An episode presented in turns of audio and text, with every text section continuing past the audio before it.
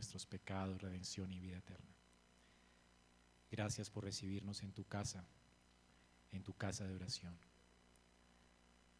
Gracias Señor, bendecimos tu nombre y aprovechamos este tiempo delante de ti para rogarte que seas tu propicio a nuestras necesidades, que seas tú transformando cada día nuestras vidas, que seas tú Señor transformándonos conforme al carácter de nuestro Señor Jesucristo, que cumplas tu propósito en nuestras vidas y nos permitas cada día reflejar tu gloria, tu carácter en medio de, las, de los lugares donde nos movemos. Que mientras peregrinamos hacia Sion, nos ayudes a vivir para ti, Señor. Es nuestra oración en esta mañana. Que nos sustente, nos sostengas, que proveas de todo lo necesario para nuestra vida y también para la piedad porque no tenemos algo en lo que podamos apoyarnos sino en ti, Señor. No hay recursos en nosotros. Señor, tú eres todo lo que tenemos. Eres nuestra fuerza, nuestra fortaleza, nuestra ayuda, nuestra roca. Por eso a ti acudimos rogando y suplicando porque nos rescates de nosotros mismos, nos rescates del mundo en el que vivimos y nos ayudes a llegar firmes a casa, Señor ayúdanos a perseverar en la fe. Te suplicamos también que aun a los que no te conocen podamos reunir a tus hijos, que nos des la gracia de poder ser testimonio para otros. Ayúdanos a proclamarte, a confesarte. Ayúdanos también, Señor, a hacer luz en esta nación donde nos has puesto. Señor, bendice Colombia, Señor, no hay bendición fuera de ti aparte de Cristo. Rogamos para que nos ayudes a traer a muchos a Cristo. De manera que en esta nación resplandezca tu luz, Señor, tu gracia y tu salvación. Señor, gracias también por las iglesias. No solo oramos por nosotros, pero por todos nuestros hermanos que hoy se congregan en tu nombre, para que les hagas perseverar en la fe, para que no se rindan ante la adversidad y las circunstancias, Aún oramos por nuestros hermanos que están pasando aflicciones, para que les animes, para que les sigas bendiciendo, guiando y sosteniendo y librándolo de sus aflicciones, como lo hiciste con José, como lo hiciste con Moisés, Señor. Ayúdales, consuélales. Y especialmente oramos por las iglesias de nuestro presbiterio, aunque están en escasez, a los apocados, los de poco ánimo, para que los levantes, a los que están pasando necesidades, Señor, por los pastores, también por los diáconos de las iglesias, para que tú les sustentas y les sostengas y les hagas permanecer en ti. Oramos para que sigan sirviéndote fielmente. También suplicamos por nuestra iglesia local, por nuestros hermanos que están pasando aflicciones, oramos por Valentina, por su recuperación pronta, Suplicamos también para que tu mano sostenga, Señor, la vida de sus padres y les animes. Suplicamos también para que en tu misericordia guardes, Señor, y protejas nuestros hijos, que seas tú con tu gracia y misericordia formando en ellos a Cristo, Señor, y que esa tierna fe que tienen tú la sostengas hasta el fin.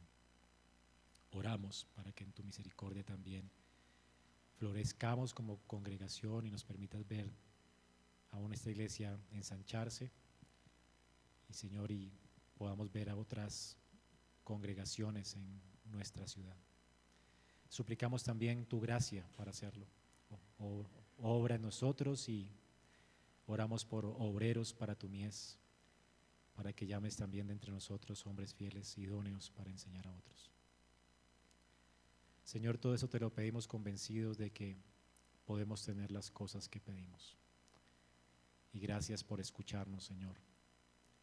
Finalmente oramos para que tu gracia sea con nosotros mientras escuchamos tu palabra, nos ayudes a ser buenos oidores y hacedores de, de ella, y que por tu palabra tú nos restaures, nos animes, nos alientes a perseverar en la fe. Señor, obra en nuestras vidas y también suplico porque tú salves a los que no te conocen hoy, inquietes a los de que están desanimados, Señor, con poco ánimo, los inquietes, los animes. Señor, aún que seas tú, Señor, sacudiendo a los ociosos, perezosos entre nosotros, a los desobedientes y aún animando a los fieles. Señor, obra hoy, te lo ruego, obra nuestras vidas y ayúdanos. Abre nuestros ojos para meditar en las maravillas de tu ley. Te lo pedimos en Cristo Jesús. Amén. Pueden sentarse, hermanos.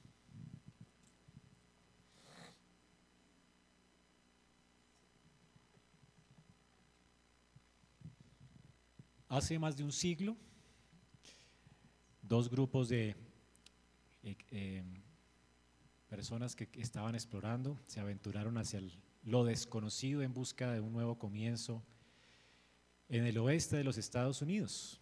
El primer grupo fue liderado por dos hombres muy famosos en los Estados Unidos llamados Lewis y Clark. Ellos tenían un propósito y era explorar, hacer mapas, en un territorio que era muy grande, inexplorado, con un clima terrible. Ellos han sido reconocidos por los Estados Unidos como los pioneros que abrieron camino en el oeste de los Estados Unidos, trazaron la ruta hacia ese lugar desconocido para que otros pudieran pasar.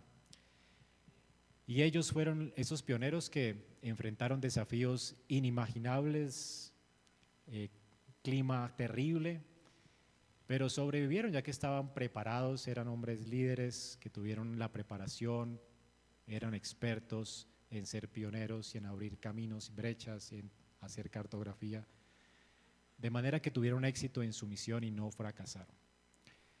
El segundo grupo vino una época posterior, más adelante, con un hombre llamado George Donner.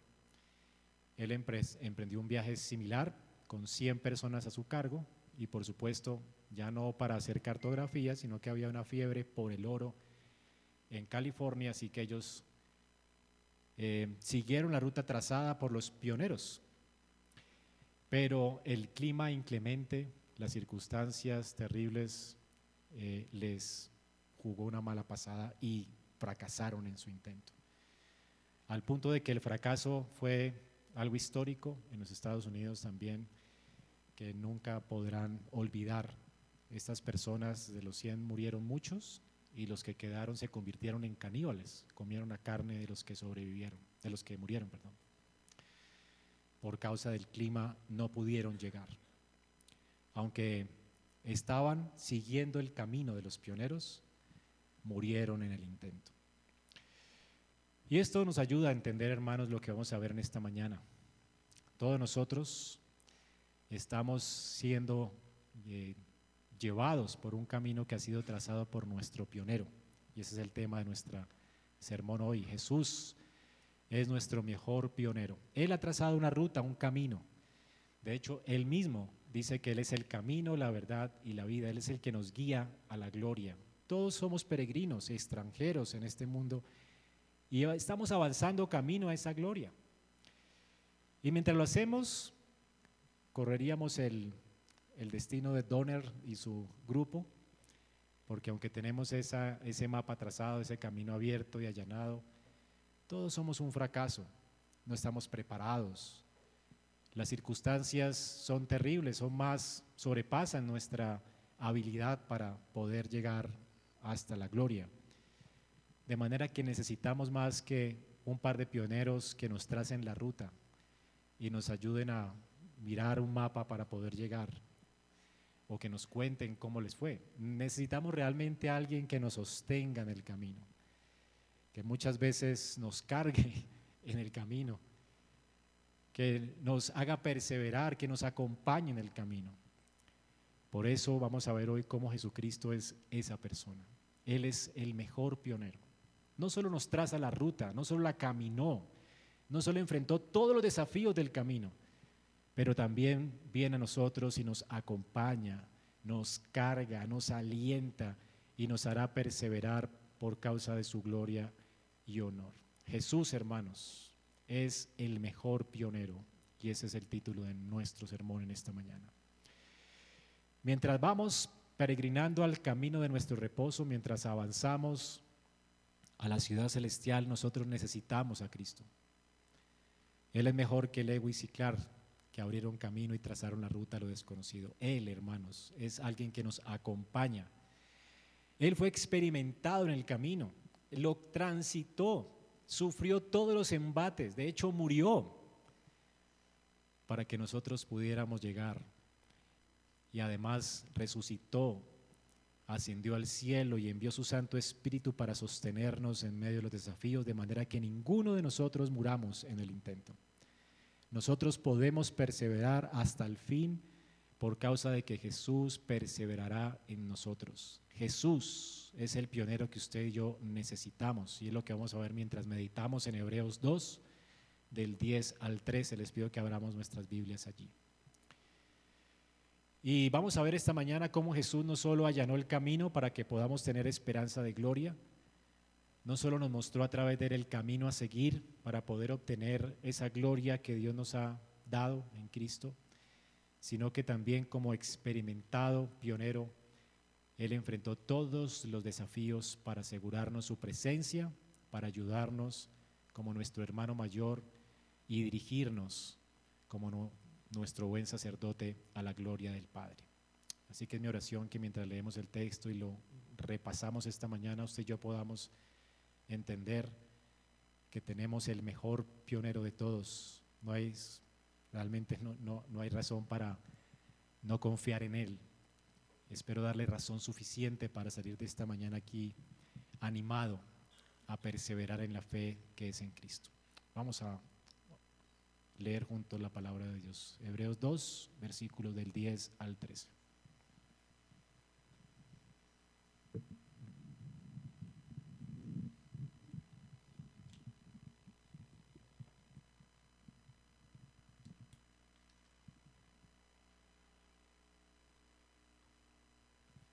Porque convenía a aquel para quien son todas las cosas y por quien son todas las cosas llevando muchos hijos a la gloria, hiciera perfecto por medio de los padecimientos al autor de la salvación de ellos. Porque tanto el que santifica como los que son santificados son todos de un Padre, por lo cual Él no se avergüenza de llamarlos hermanos. Cuando dice, anunciaré tu nombre a mis hermanos, en medio de la congregación te cantaré himnos. Otra vez, yo en Él confiaré. Y otra vez, aquí estoy yo y los hijos que Dios me ha dado. Amén. Vamos a ver en primer lugar, hermanos, cómo este texto nos muestra que Jesús es el pionero de nuestra salvación. En nuestro primer versículo tenemos una gloriosa declaración. Como lo acaban de leer, lo voy a parafrasear, dice allí, el autor de Hebreos, que Jesús es el autor, el líder, el pionero de nuestra salvación. La palabra allí, autor, significa pionero o líder, el que lleva la delantera, el que abrió camino, el que abrió la brecha. Es lo que significa allí la palabra. Él es el pionero de nuestra salvación, está al final del versículo 11, perdón, del versículo 10. Él es el autor de la salvación de ellos. Como pionero, dice el versículo 10, Él fue perfeccionado por medio de muchos padecimientos. O sea, Él se convirtió en un perfecto Salvador a causa de lo que padeció para abrirnos brecha. Él recibió todos los embates del camino hasta el punto de morir. Así que Él es un experimentado pionero. Y además dice el texto que esto era conveniente. Hay tres cosas muy importantes acá, ¿no? Cómo Jesús es el pionero de la salvación, cómo Él fue perfeccionado por muchos padecimientos y cómo era conveniente que ocurriera esto.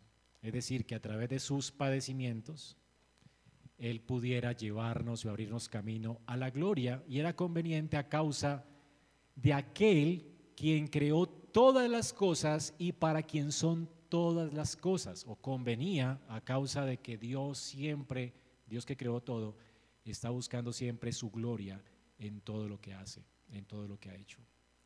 O sea que convenía al propósito de Dios, convenía a la gloria de Dios que la forma en que Dios llevara muchos hijos a la gloria fuera a través del padecimiento de Jesucristo como nuestro pionero. Vamos a explicarlo de manera más detallada. Hermanos, los padecimientos de Cristo como pionero de nuestra salvación, lo que está diciendo el pasaje es que fueron planeados por Dios. Dios es un Dios amoroso y bueno.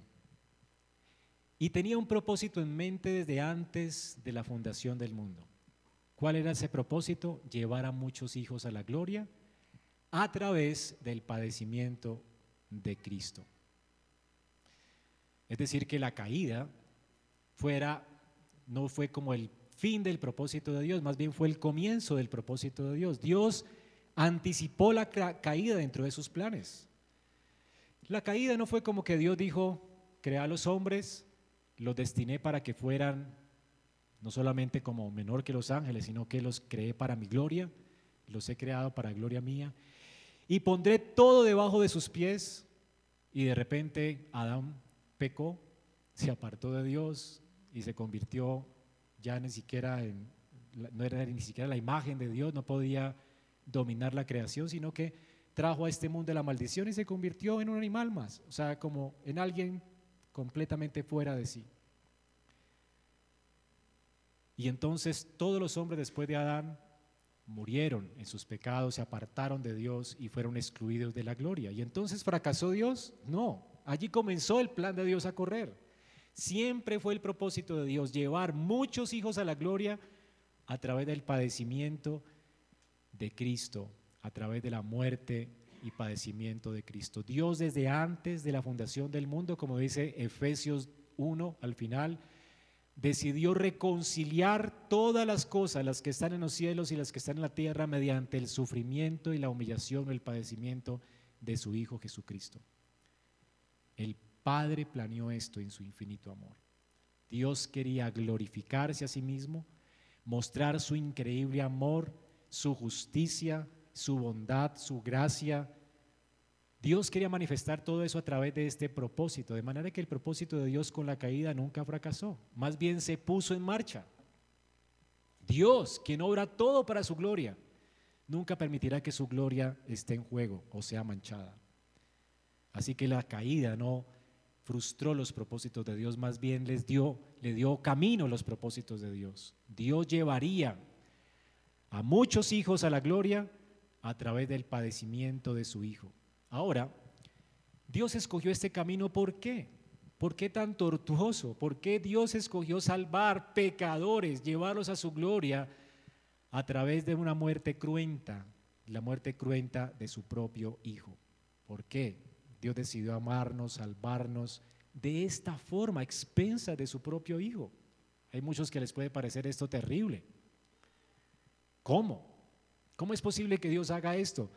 Y el texto dice, que era conveniente. ¿Lo leyeron? Versículo 10, porque convenía. Era conveniente. ¿Era conveniente para qué? Ahí tenemos que pensar un poco. ¿Por qué era conveniente? Era conveniente porque esto glorifica a Dios. El texto dice que era conveniente para quién? Para, que, para aquel que ha hecho todo y por quien todo existe. Es decir, era conveniente para exaltar su gloria. Dios decidió hacer esto para su gloria. Esto lo glorifica más. Tú nunca jamás podrías haber conocido, siendo creado en Adán, hubieras conocido el infinito amor de Dios si Dios no hubiese venido a hacerse hombre, a llevar el castigo de nuestra paz sobre él, a llevar nuestras maldiciones sobre su cuerpo para poder presentarnos justos delante del Padre. Dios, el infinito amor de Dios se manifestó como nunca en la cruz del Calvario. Su justicia, su gracia. Nunca conoceríamos todo esto acerca de Dios y Dios quiso para su gloria dejar que su Hijo nos salvara mediante su encarnación, su expiación. De manera que era conveniente. No había otra forma en la cual Dios quisiera mostrar más su excelencia y su gloria en este mundo. Además era conveniente a causa de que vino la caída. Por causa de la naturaleza de Dios era conveniente que el Hijo de Dios, el Dios eterno, el Hijo eterno de Dios, el que es uno con el Padre y uno con el Espíritu, siendo la deidad ofendida, era conveniente que Él viniera para hacerse hombre y tomar nuestro lugar para poder llevar a muchos hijos a la gloria. Era conveniente porque Dios no puede pasar por alto su justicia. Todos nosotros nos desviamos del propósito de Dios por causa del pecado. Fuimos creados para la gloria de Dios, pero el pecado nos dejó fuera de la gloria de Dios, sin esperanza, sin Dios en este mundo. El acceso a Dios, de hecho, fue guardado y custodiado por un querubín con una espada encendida en el huerto de Edén, al oriente del huerto de Edén, de manera que el hombre no tenía acceso más a la gloria de Dios. Lo que le fue prometido a Adán en el árbol de la vida, el hombre lo perdió a causa del pecado. De manera que si Dios es justo, Él debe condenar y castigar al pecador. Y toda la descendencia de Adán merece la muerte eterna, el infierno eterno. ¿Cómo pues el propósito de Dios se va a cumplir? ¿Cómo Dios va a llevar a muchos, muchos hijos a la gloria? Ya no va a ser a través de Adán, va a ser a través de su Hijo. Y era conveniente que su Hijo eterno se hiciera hombre, porque el único que puede perdonar pecados es Dios. Es contra Él que pecamos. Cada vez que tú has mentido, estás diciendo, siendo imagen de Dios, que Dios es un mentiroso. Estás haciendo una caricatura de Dios con tu propia existencia. Somos una caricatura de Dios a causa del pecado. Insultamos a Dios con nuestro pecado. Luego el único que puede perdonarnos es Dios mismo, no otra persona. Y si Dios ha de perdonarnos, la única forma de hacerlo es sin pasar por alto su justicia. Es decir, Él tiene que condenarnos. Él tiene que ser justo. Y para esto fue necesario, pues, o era, dice aquí, era conveniente, convenía la justicia de Dios, convenía la gloria de Dios, que el eterno Hijo de Dios, siendo Dios, se hiciera hombre.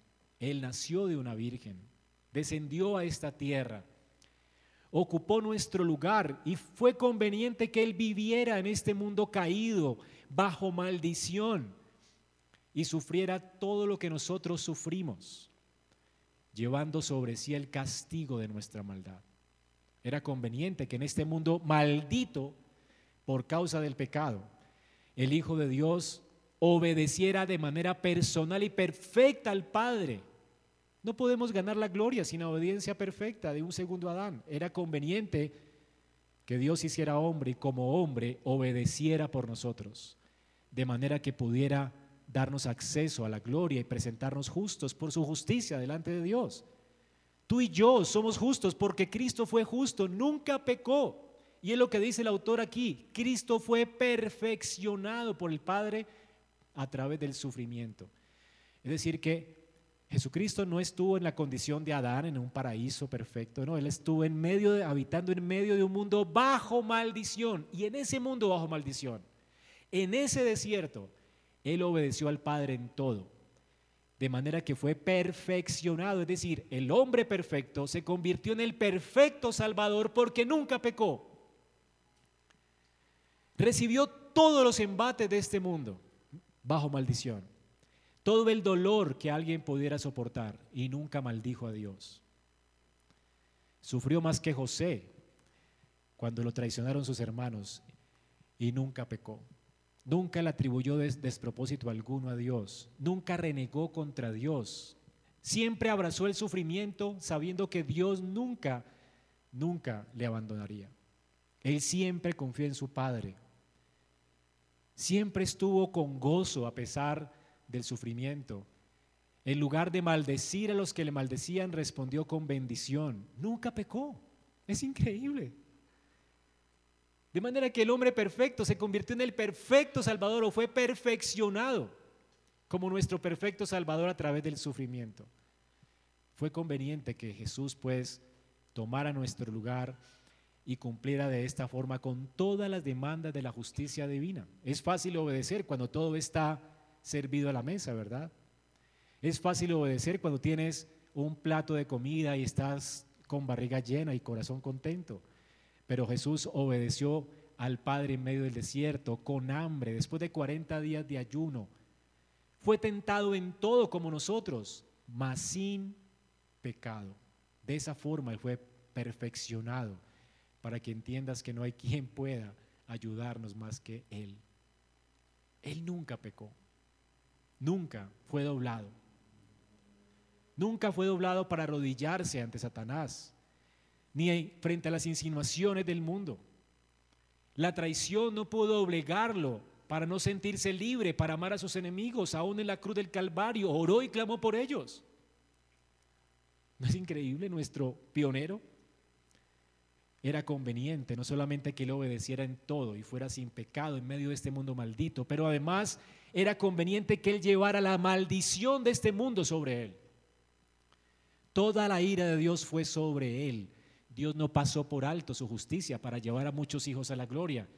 Dios nos presenta por la obediencia de Cristo perfectos en Cristo, de manera que delante de Dios somos perfectos por su perfecta obediencia, pero además Dios puede perdonarnos sin pasar por alto su justicia, porque condenó a Cristo el justo.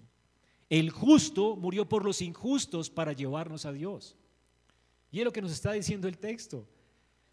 Era conveniente, hermanos, para cumplir así con toda justicia, que Cristo, el Cordero que fue inmolado desde antes de la fundación del mundo, preparado por el Padre de antes de la fundación del mundo, hiciera esto para llevar a muchos hijos a la gloria. Hermanos, tú y yo tenemos esperanza de gloria por los padecimientos de Cristo, por lo que Él padeció, por su obediencia perfecta, tanto en su vida como en su muerte. Esto es mucho amor. Era conveniente, porque solo así usted puede ser traído a Dios con lazos de amor. ¿Quién puede amarlo así? Nosotros merecemos solamente la ira y la condenación de Dios y no tendríamos por qué reclamar nada. Eso es justo, es lo que merecemos. Dios no tenía por qué hacer esto, pero lo hizo para mostrarnos su amor. Por eso primera de Juan 4:10 dice, en esto es el amor, no que nosotros hayamos amado a Dios primero, sino que él nos amó a nosotros y envió a su hijo como propiciación por nuestros pecados. Qué amor el de Cristo. Dios nos amó de esta forma. John Murray dijo sobre este texto que amor por los hombres, que el Padre haya ejecutado sobre su propio Hijo su sentencia la sentencia de su santa ira para que nosotros nunca la probemos. ¿No es asombroso? Hermanos, esto debería inclinar nuestros corazones para adorar al pionero de nuestra salvación. Él nos abrió camino obedeciendo perfectamente al Padre y muriendo por nosotros en la cruz del Calvario. Y era conveniente esto porque no había otro camino. Es el único camino que preserva la justicia de Dios que mantiene el honor de la justicia de Dios y que exalta su increíble y profundo amor por nosotros, del cual Pablo dice que a veces no podemos comprenderlo, Él ora para que lo podamos comprender, su altura, su profundidad, su anchura, Él nos amó desde la eternidad y nos ama hasta la eternidad, Él quiso salvarnos de esta manera para llevarnos a su gloria, Él nos amó y su amor alcanza hasta el cielo. Él nos amó para tenernos con Él en la eternidad. Y Él nos amó, desnudó su brazo y se embarró, se hizo hombre para tomar nuestra miseria y sacarnos de nuestra miseria y llevarnos a su gloria. Así de profundo es su amor. Él sufrió el infierno por ti y por mí. Así es el amor de Cristo. ¿No lo amarás? Ese es el precursor de nuestra salvación. Él es el pionero atravesó todo ese camino de sufrimientos para llevarnos a la gloria y nos dio el mapa de la salvación. Él mismo es el mapa. Él abrió el camino con su propia vida, muerte y resurrección y ascensión.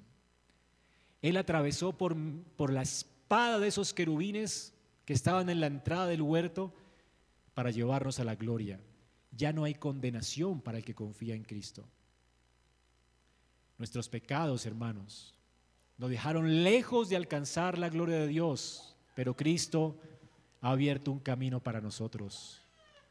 Él murió en la cruz del Calvario para acercarnos a Dios. Dice nuestro texto que Jesús pues fue hecho perfecto haciendo esto.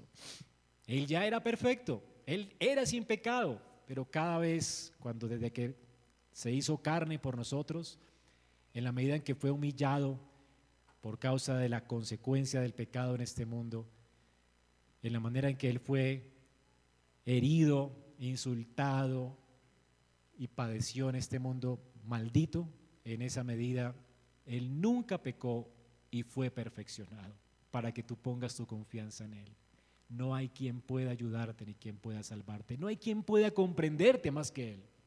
Él ya atravesó el camino, nos abrió camino, nos allanó camino y lo hizo perfectamente, como lo hizo Clark y su amigo, que eran buenos pioneros. El Señor vino equipado con el Espíritu de Dios y nos abrió camino y nos trazó una ruta para que nosotros pudiésemos ir a la gloria.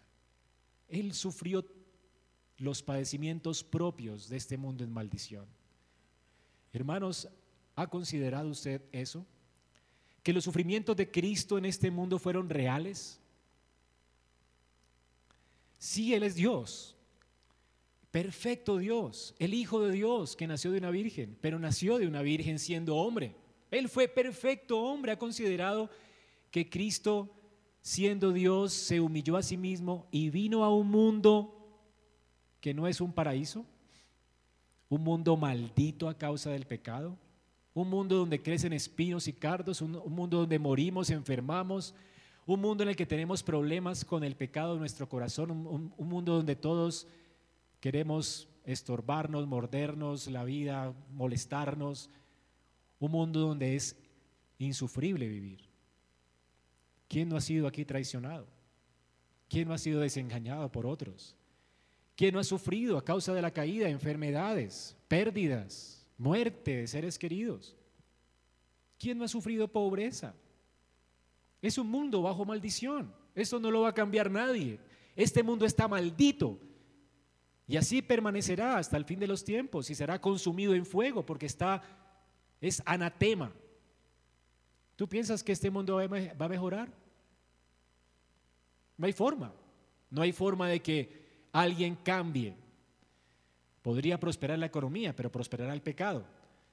Prosperará el pecado y mejorará la economía o fracasará la economía y abundará el pecado. Pero siempre tendremos problemas en este mundo. El Señor dijo, nos prometió aflicción. Si alguno aquí ha pertenecido a la secta de Creciendo en Gracia, gracias a Dios está escuchando esto, porque allá promete, ¿verdad? Gracia, nada, cero problemas, pare de sufrir. El Señor dijo, en este mundo tendréis aflicción. Aquí no vas a parar de sufrir.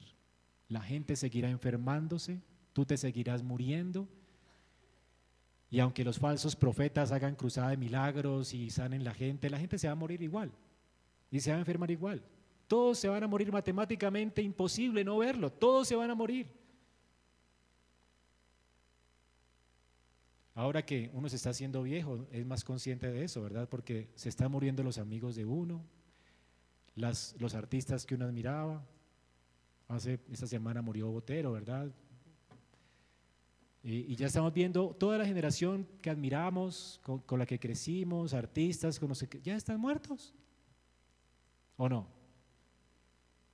¿Sabías que tú vas a morir? A veces piensas que tú tienes la vida comprada y que no vas a morir, ¿verdad? Y cuando uno está joven piensa que, ay, ¿verdad? Es increíble este mundo y queremos y pensamos que, pero como dijo un filósofo nuestro, nada es eterno del mundo, ¿cierto? Entonces, vamos a morir. La paga del pecado es... Esas son las consecuencias de la caída. Ahora, entiende esto. Jesucristo vino a este mundo.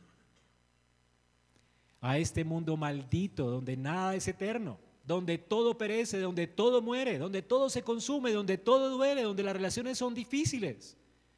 Vino a este mundo, es increíble y sufrió todo lo insufrible. Algunos de nosotros nos quejamos, ¿verdad? Cuando nos cambiamos de país, No sé por qué en Colombia, por ejemplo, sufrimos esto, aunque algunos no, nunca he ido a otro país como extranjero y no, no he huido por la violencia o la economía. Hay personas entre nosotros que han venido, ¿verdad?, de otro país y han sufrido el hecho de ser rechazados por una cultura que no es la de ellos. Y tenemos esta manía, no sé por qué, aquí en Colombia siempre han robado, siempre han matado gente, somos terribles.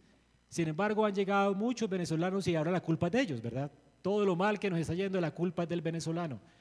Y a veces nuestros hermanos venezolanos pueden sentir el rigor de ser rechazados, como que habló venezolano y como que ya se corren o les tenemos miedo, como si nosotros no, no hiciéramos nada. ¿Sí me entienden? O sea, somos realmente racistas. Eso es terrible. ¿Ha sentido usted el rechazo de otros por ser de otra nación?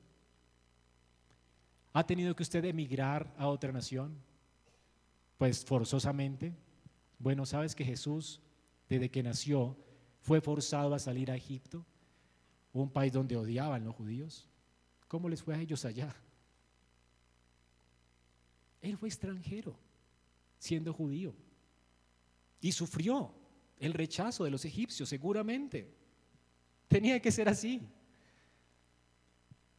Él entiende a los que han sido expulsados de su nación para buscar otra. Sabe lo que es vivir como exiliado en otro país. Algunos han quedado huérfanos y tal vez digan, no, pues que perdí a mis padres pequeños, no, nadie entiende, me tocó levantar mi casa, mi papá murió. Bueno, el papá de Jesús murió siendo el niño joven y tuvo que encargarse de la casa, todos lo conocían como el carpintero de, de Nazaret, ¿no? Él quedó huérfano. Su mamá crió como madres, madre soltera, solo, sus hijos, sola. Ahora tú dirás, bueno, pues tal vez, pero es que él eh, nunca, ha tenido los hermanos que tengo. Jesús tuvo los peores hermanos, se burlaban de él, le hacían bullying. Estás loco, fuera de sí. Se burlaban de él, ve, ve allá porque estás buscando fama, estás loco, hermano. ¿Qué te pasa? Todo el mundo pensaba que estaba loco en su casa. Sus hermanos lo despreciaban. Ahora la gente se queja, bueno, pues no tengo, pero es que no tengo ni amigos. Bueno, Jesús, los mejores amigos, todos le abandonaron. ¿Has leído los evangelios? Cuando se enfrentó a la muerte, todos le dejaron solo. Su amigo, íntimo, Judas, que caminó con él tres años, le confió el dinero a Judas y lo traicionó, lo vendió. No es que no me entiende, es que el dolor de mi cuerpo, el dolor de mi cuerpo es insufrible. Bueno, Jesús también se enfermó, pero además de eso, todo el dolor insufrible, piensa en los 39 latigazos que recibió. No hubo carne que pudiera estar allí pegada al hueso de él. Corrió con suerte porque ningún hueso suyo por causa de la profecía fue roto, pero toda su carne fue desgajada de su cuerpo. No había, no había carne, pedazo de carne que no le colgara. ¿Tú has sufrido alguna vez eso? ¿Te has cortado alguna vez? Yo me he cortado un dedito y, y casi me muero. ¿Has sufrido tú lo indecible? ¿Será que Él no te entiende en tu dolor? Él puede entender perfectamente a un leproso, que es seguramente la peor enfermedad de la piel. ¿Has sufrido el dolor tú de un parto? Bueno, te dé la carga colgando, es peor que cualquier parto. Él comprende tu dolor. Ahora tú has sido avergonzado, te han hecho bullying, no solamente sus hermanos, el pueblo completo prefirió a un criminal que a él y lo crucificaron vergonzosamente en una cruz. Es la peor de las muertes que haya existido en este tiempo y no sé, nadie se ha inventado algo tan horrendo que eso. Vivió la peor muerte y fue desnudado completamente.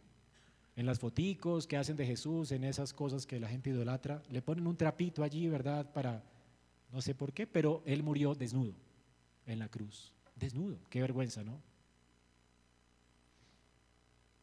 ¿Sabías eso? Ahora fue virtual su sufrimiento.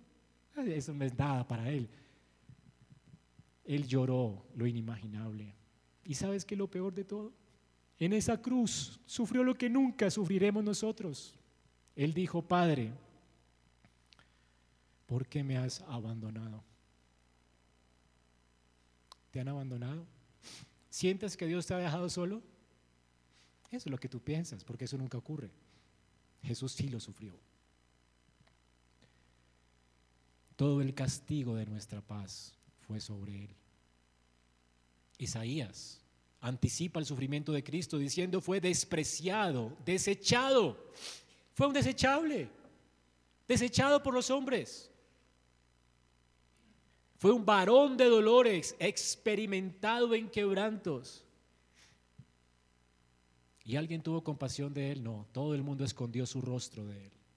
Nadie quiso mirarlo, nadie tuvo compasión de él, ni el Padre tuvo compasión de él.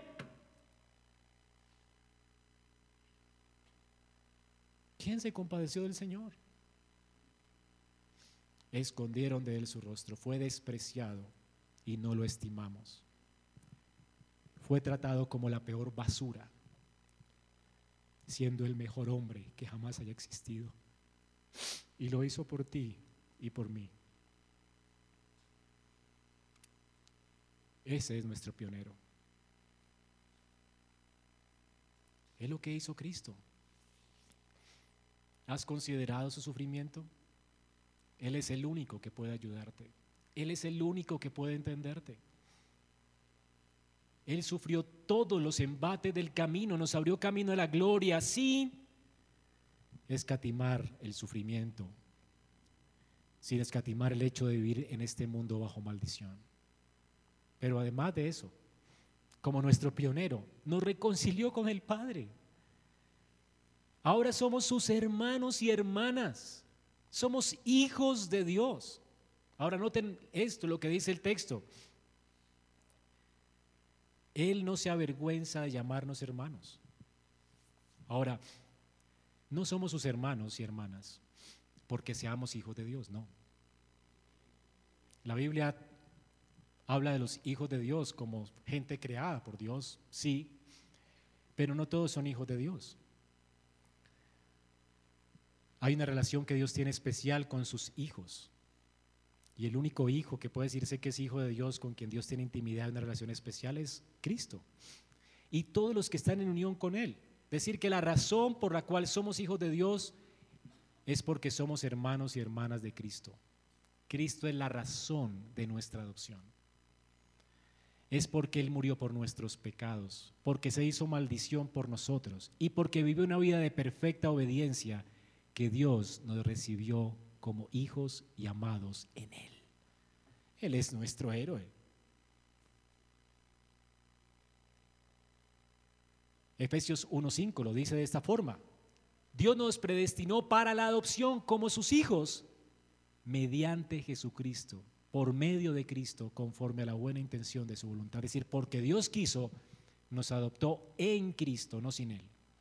Así que somos sus hijos porque somos hermanos y hermanas de Cristo. ¿Y saben qué es lo, increíble de esto? Por esa razón dice, Él no se avergüenza de llamarnos hermanos.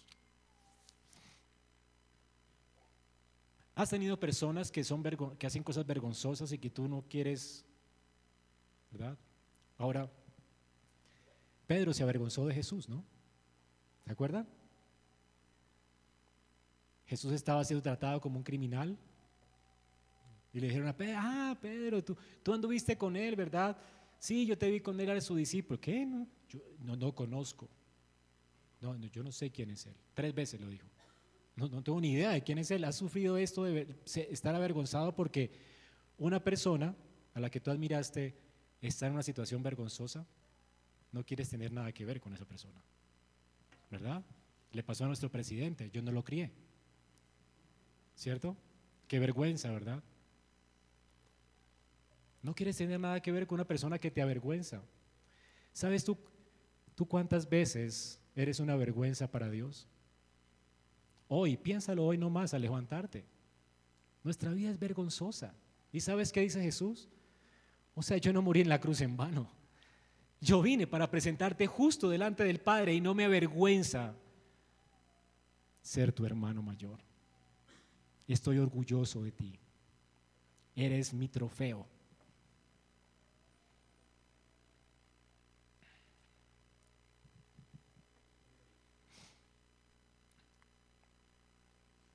Hermanos, Dios nos ha creado en Cristo como una familia. Somos una nueva humanidad en Él. Hemos sido redimidos por Él. Él es nuestro segundo Adán. Si tú eres cristiano, somos esta nueva familia creada en Cristo Jesús. Y es lo que nos define hoy. Cada uno de nosotros tiene asociaciones diferentes que definen nuestra vida, la raza, la clase económica, el país donde nacimos, la ocupación, no sé qué te define a ti, ¿verdad? Pero nuestra unión con Cristo, el hecho de que Él nos llame hermanos, eso trasciende cualquier cosa. Es la razón por la cual celotes, es decir, como guerrilleros en ese tiempo de Jesús, personas que estaban a favor del Estado, personas que estaban contra el Estado, personas que no les importaba el Estado, todos ellos pudieron convivir juntos y amarse. Eran los doce discípulos, ¿recuerdan? La razón es que la unión con Cristo trasciende cualquier cosa. Esto es lo que nos da identidad a nosotros como familia de Dios. Nuestra nueva identidad es somos hermanos de Cristo, hijos de Dios, familia suya. Hermanos, por implicación, tu actitud hacia el mundo, tus aspiraciones en esta vida, tus motivaciones en esta vida, lo que haces en esta vida, no debería derivarse del mundo que te rodea. Tu identidad es otra.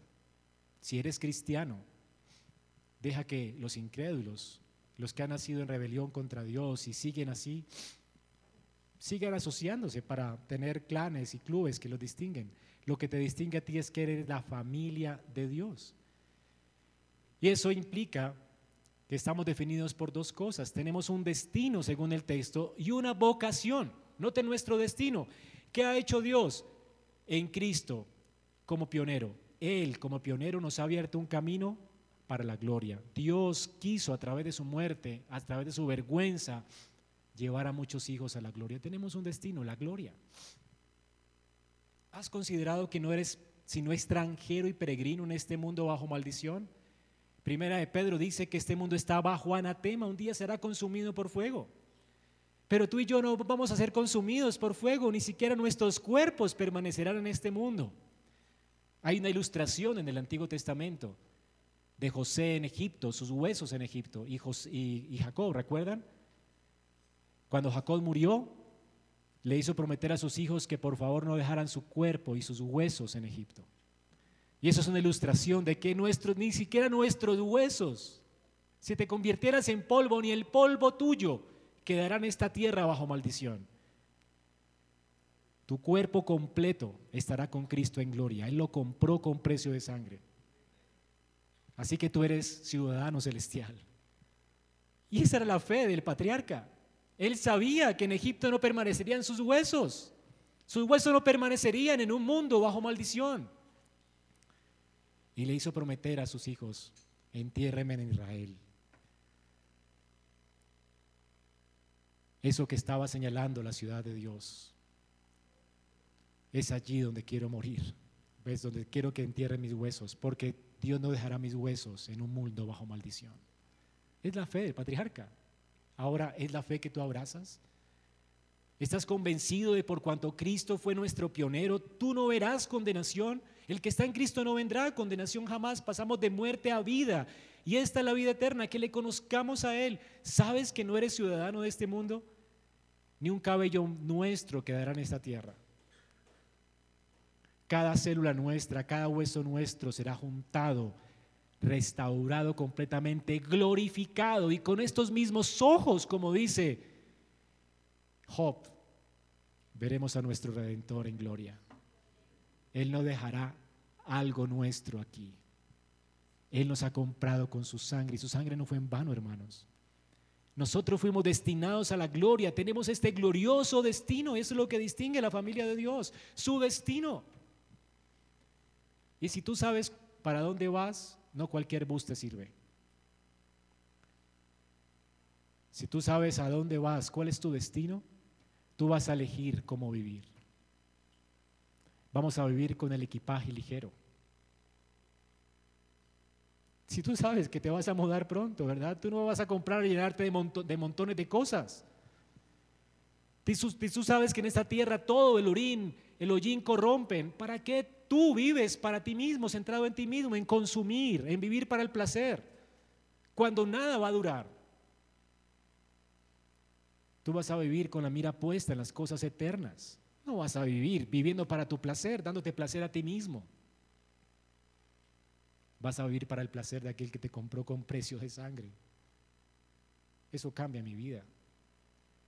Haber entendido el destino, hacia dónde voy, cambió, revolucionó por completo mi propia existencia.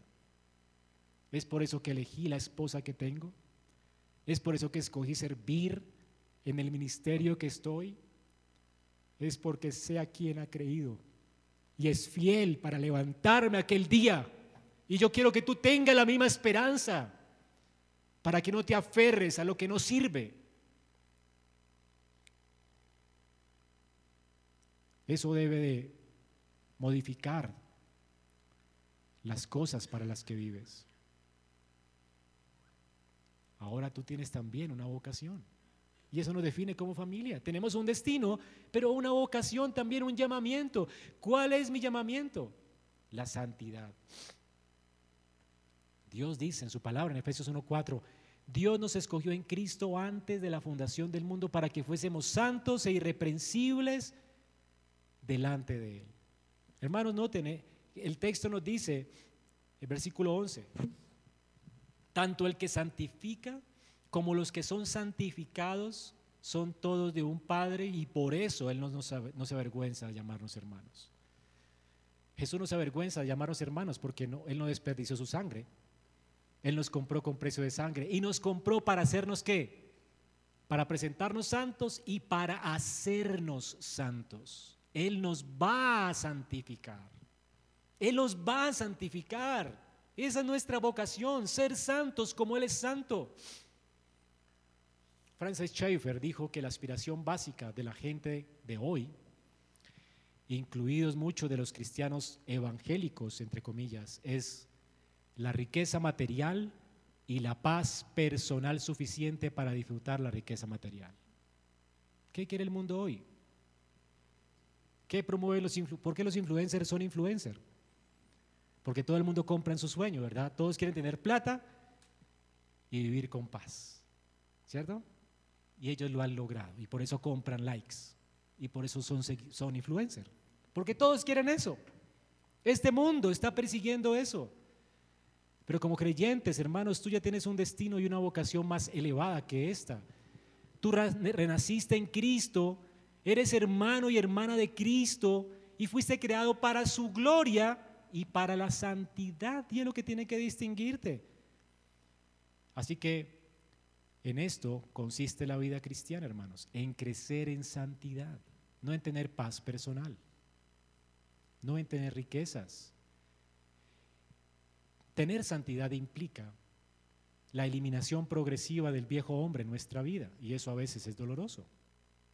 Figurativamente implica muchas veces quitarse un ojo, quitarse una mano, dice el Señor, de manera figurada. Es doloroso, duele despojarse, duele quitarse el deseo perverso del corazón, duele alejarse del pecado. Y hacemos esto mientras nos vestimos del nuevo hombre. Es un proceso que llamamos santificación. Es muy doloroso en este mundo caído, que es atractivo para la carne. Pero ese es el deber nuestro. Hermano, la, vida nuestra como creyentes no consiste en ascender a una escala empresarial, amasar dinero, acumular experiencias divertidas, viajar por el mundo. Déjale eso a otros. Tú no eres de esa clase, tú eres diferente. Eres miembro de la familia de Dios, hermano de Cristo. ¿Te avergonzarás de abrazar el sufrimiento mientras esperas alcanzar la gloria? Ese es el camino que Él está trazándonos como pionero. Recuerden que Él es el pionero, el primero que atravesó el camino, el del sufrimiento para la gloria. Y ahora Él, como pionero de nuestra salvación, nos ha trazado el mismo camino. No hay gloria sin sufrimiento. Si quieres crecer en santidad, tú vas a tener que pasar por pruebas. No hay crecimiento sin sufrimiento. Hermanos, nosotros vamos a tener que entender esto. Y esto va a fomentar nuestra confianza en Cristo. Tesalonicenses 4.3 dice, porque esta es la voluntad de Dios, vuestra santificación, vuestra santificación. Cristo para hacernos santos, Él asumió nuestra naturaleza para que participáramos de su naturaleza santa y de su herencia eterna. Por eso Él no se avergüenza de llamarse hermano nuestro. Él se hizo semejante a nosotros para que nosotros fuéramos semejantes a Él. Él no se hizo semejante a nosotros y murió por nosotros para dejarnos en el estado en el que estamos. Viviendo bajo mundo de maldición, muriendo con el mundo de maldición. Él quiere sacarnos de este mundo bajo maldición y darnos un propósito más alto al que aspirar. La gloria de Dios. Él vino a donde estábamos para llevarnos a la gloria. Y Él vino a formar en nosotros su carácter. Y por eso Cristo es el mejor pionero. De esta forma Él nos abrió un camino a través de la sangre de Él, a través de su carne, a través de su obediencia, pero también nos trazó un camino a través de su propia vida de obediencia que implicó sufrimiento para alcanzar la gloria. Él fue un hombre experimentado en quebrantos, que nos dice que compartamos con Él sus quebrantos mientras alcanzamos la gloria y no nos avergoncemos de este mensaje. Hermanos, es lo que Cristo nos ha dado y nos ha, y nos ha trazado, el camino que nos ha trazado, sufrimiento para alcanzar la gloria. En segundo lugar, Jesús es el pionero que está en medio de nosotros. Ahora, si todo se hubiera quedado allí listo, no paramos de sufrir, vamos a sufrir para alcanzar, pero a veces la vida se complica mucho, ¿verdad? ¿Y qué vamos a hacer? Cristo no solamente nos dice que tenemos que sufrir para con Él, si es que queremos reinar con Él. Él nos va a acompañar en medio del sufrimiento. Y eso es lo que sigue diciendo el texto. Él no se avergüenza de llamarnos hermanos cuando dice esto. No solamente nos ha unido a Él, a su familia, pero también Él va a estar con nosotros. Noten lo que Él dice a través del salmista. Anunciaré tu nombre a mis hermanos, en medio de la congregación te cantaré himnos, yo en Él confiaré. Y otra vez, aquí estoy yo y los hijos que Dios me ha dado. Noten, la transición del texto. Está aquí el autor de Hebreos señalando dos textos diferentes del Antiguo Testamento, el Salmo 22 e Isaías. Para que entienda la transición, el Salmo habla de un hombre en la, congregación en este mundo, implica que hay una congregación reunida, pero después el texto habla de alguien presentándose con sus hijos delante del Padre. Aquí estoy yo y los hijos que Dios me ha dado, o con sus hermanos delante del Padre. ¿Ok? Es decir, que de principio a fin, desde que estamos aquí en este mundo, hasta que alcancemos la gloria y seamos presentados delante del Padre, Jesucristo nunca abandona a los que Él está dirigiendo como pionero. Él no solamente trazó la ruta, Él no nos va a dejar como los 100 que siguieron a Donner que no era experimentado y todos muchos perecieron y se convirtieron en caníbales. Él no permitirá fracasos ni bajas en medio de su pueblo. Él es el campeón de nuestra salvación, experimentado en el camino. Y no solamente trazó la ruta para que nosotros entremos y, conquistemos la gloria, Él nos va a acompañar y nos va a dar la fuerza, el equipamiento necesario a través de su espíritu y su palabra para llevarnos con Él a la gloria. Él no abandona la obra de sus manos. Cristo está presente ahora con nosotros en medio de la congregación. Y Él estará con nosotros cuando nos presente como sus gavillas, sus primicias delante de Dios el Padre. Él lo prometió. Cuando oró por los apóstoles en el aposento alto, en Juan 14 del 18 al 21, dijo esto, no los dejaré huérfanos, yo vendré a ustedes. Y le dijo, hijitos, un poco más de tiempo y el mundo no me verá más, pero ustedes me verán. El mundo no ve a Jesús. ¿Dónde está tu Cristo? ¿Dónde está tu Jesús? Pero saben que el creyente sí lo puede ver. Ustedes sí me verán, porque yo vivo, ustedes vivirán. ¿Sabes cómo lo estamos viendo? hoy le estamos viendo en medio de nosotros. Él está aquí, lo vemos con los ojos de la fe. Él ha dicho que envió su Espíritu y donde está el Espíritu de Cristo, allí está el Padre y está el Hijo. Él está con nosotros hoy. No nos abandona en el camino. Él nos da la fortaleza suficiente para que no nos quebrantemos por las circunstancias en la vida. Para que seamos como Él. Piensa en esto.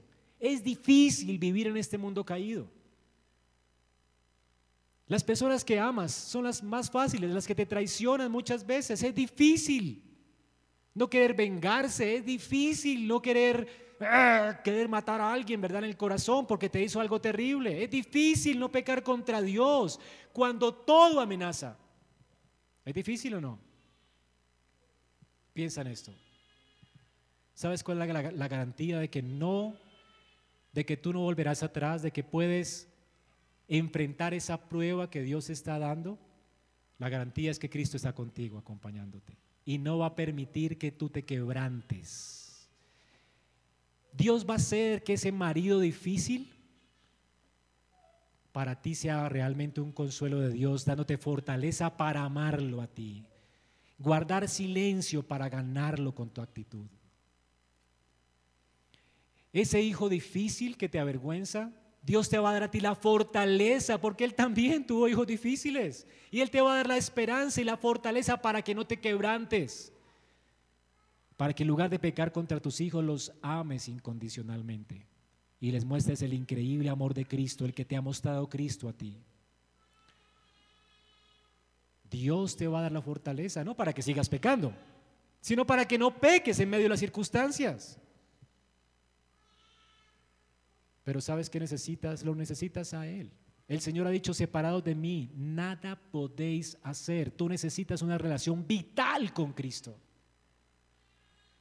Y Él va a hacer que tú tengas una relación vital con Él y lo desees, lo necesites. O a las buenas o a las malas. Y por eso vienen pruebas en nuestra vida. Las pruebas son necesarias. Cuando hay respuestas inadecuadas en medio de la prueba, entonces, si no la pasaste, Él te hace pasar por otra, y por otra, y por otra, si es que eres hijo, hasta que aprendas a apoyarte completamente en Él y seas consolado por Él y no peques. Pero Él no te va a dejar como estás. Ah, no aprendiste la primera. El primer dolorcito y te quejaste contra Dios Pensaste que Dios no está contigo, blasfemaste, te airaste contra las personas. Bueno, ahí va otro, otro más fuerte. Porque yo soy el pionero de la salvación. Yo quiero que entiendas que separado de mí nada puedes hacer y que lo puedes soportar y sobrellevar conmigo. Así que Él te va a tener allí hasta que te doblegues y digas, Señor, no puedo, ayúdame. Tú has prometido ser mi pionero. No puedo, esto me va a matar. Y no quiero blasfemar más contra Dios. Allí Él va a orar. Cuando tú pides y pides bien. Cuando entiendes que necesitas sabiduría. Cuando entiendes que necesitas que tus ojos sean abiertos para ver quién está contigo. Y entonces recibirás consuelo y responderás diferente. Si es que eres hijo, Dios hará eso contigo. Porque si no eres hijo, ¿Sabías que Dios ama y disciplina a quién? Al que recibe por hijo. A los demás los deja viviendo la vida loca.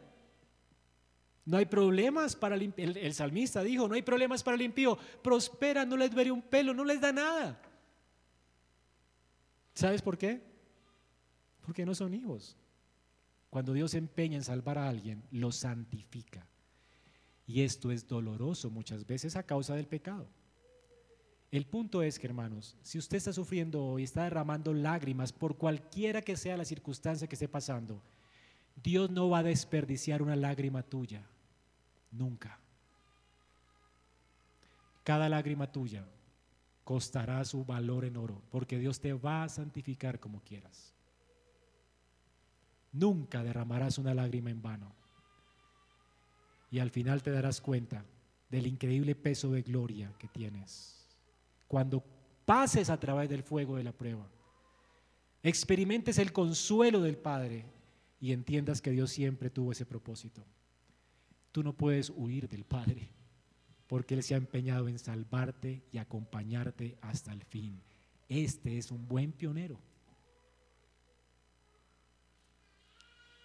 ¿Has comprendido esto? La obra que Él comenzó en ti, Él la va a perfeccionar hasta el fin de los tiempos. Él no se rendirá contigo, aunque tenga que hacerte pasar por fuego. ¿Vas a aprender la lección? A mí me da risa muchas veces cuando vienen personas aquí cambiando de iglesia. Ay, pastor, es que tuve un problema allá y tal. Casi son problemas relacionales. Digo, ah, bueno, pues bienvenido. Yo sé que aquí van a tener peores. Estoy seguro, convencido de eso. Y si no aprenden la lección, también se cambiarán de iglesia. Por eso no pongo mucha esperanza en esas personas. De, de repente en otra iglesia tendrán los mismos problemas. Ahora espero que los que están aquí y vienen por problemas relacionales aprendan la lección y no huyan de los problemas relacionales. Cada problema es una oportunidad que Dios te, está dando para soportar, para permanecer fiel a alguien a pesar de cómo es, para amar, independiente de cómo la gente responda. Es una oportunidad que, esto, que Dios está dando a ti para ser como Cristo. Y si no aprendes a las buenas, vendrán peores cosas para ti. Vas a escapar de un matrimonio difícil. Y tú piensas, no, la gente se divorcia y después se consigue otro matrimonio. ¿Y saben que le, va peor? Si son hijos, ¿no? Porque si, no son hijos, se divierten con cada mujer que tengan, no, no pasa nada. Pues. no hay sufrimiento para el impío. Pero cuando eres hijo, si tú no aprendes la lección a las buenas, la aprenderás a las malas. Dios te va a refinar como quieras, porque Él te va a llevar como quieras a la gloria. No habrán asientos vacíos en gloria. No habrán lágrimas en gloria, porque cada lágrima tuya Él las está guardando como un recordatorio, para que cuando estés en gloria sepas en esa redoma de tus lágrimas que ninguna fue en vano. Él logró su propósito en ti, santificarte. La gloria sea para Dios por este pionero. Ese es el que tú necesitas. Jesús es el mejor pionero. Vamos a orar.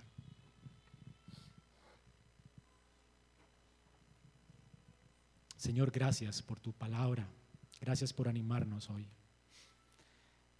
Gracias porque estás aquí en medio nuestro anunciando tu gloria en medio de nosotros a través de la predicación de tu palabra. Y siendo nuestro líder de adoración mientras nos dirigimos en Sion a Dios el Padre con nuestros cánticos. Gracias porque estás con nosotros de principio a fin en nuestra vida. Gracias porque no nos abandonas. Gracias porque no solamente abriste camino, sino que nos llevas de la mano para transitarlo.